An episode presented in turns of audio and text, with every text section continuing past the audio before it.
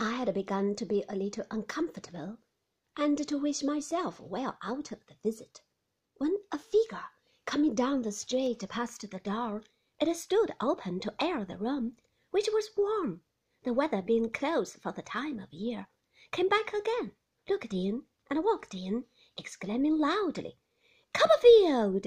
Is it possible? It was Mr. Micawber.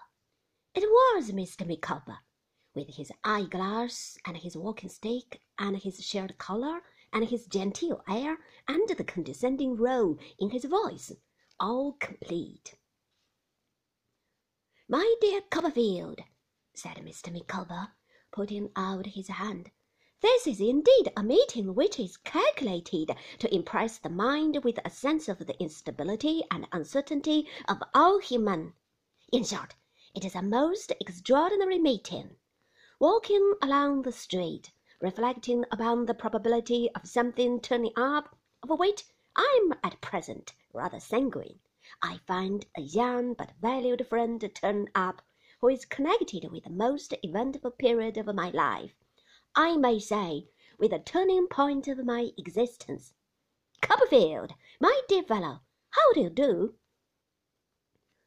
I cannot say, I really cannot say, that I was glad to see Mr. Micawber there but I was glad to see him too, and shook hands with him, hardly inquiring how Mrs. Micawber was. Thank you, said Mr. Micawber, waving his hand as of old, and settling his chin in his shirt collar.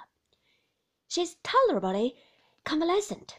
The twins no longer derive their sustenance from nature's founts. In short, said Mr. Micawber in one of his bursts of confidence, they are weaned, and Mrs. Micawber is at present my travelling companion. She will be rejoiced, Copperfield, to renew her acquaintance with one who has proved himself in all respects a worthy minister at the secret altar of friendship. I said I should be delighted to see her.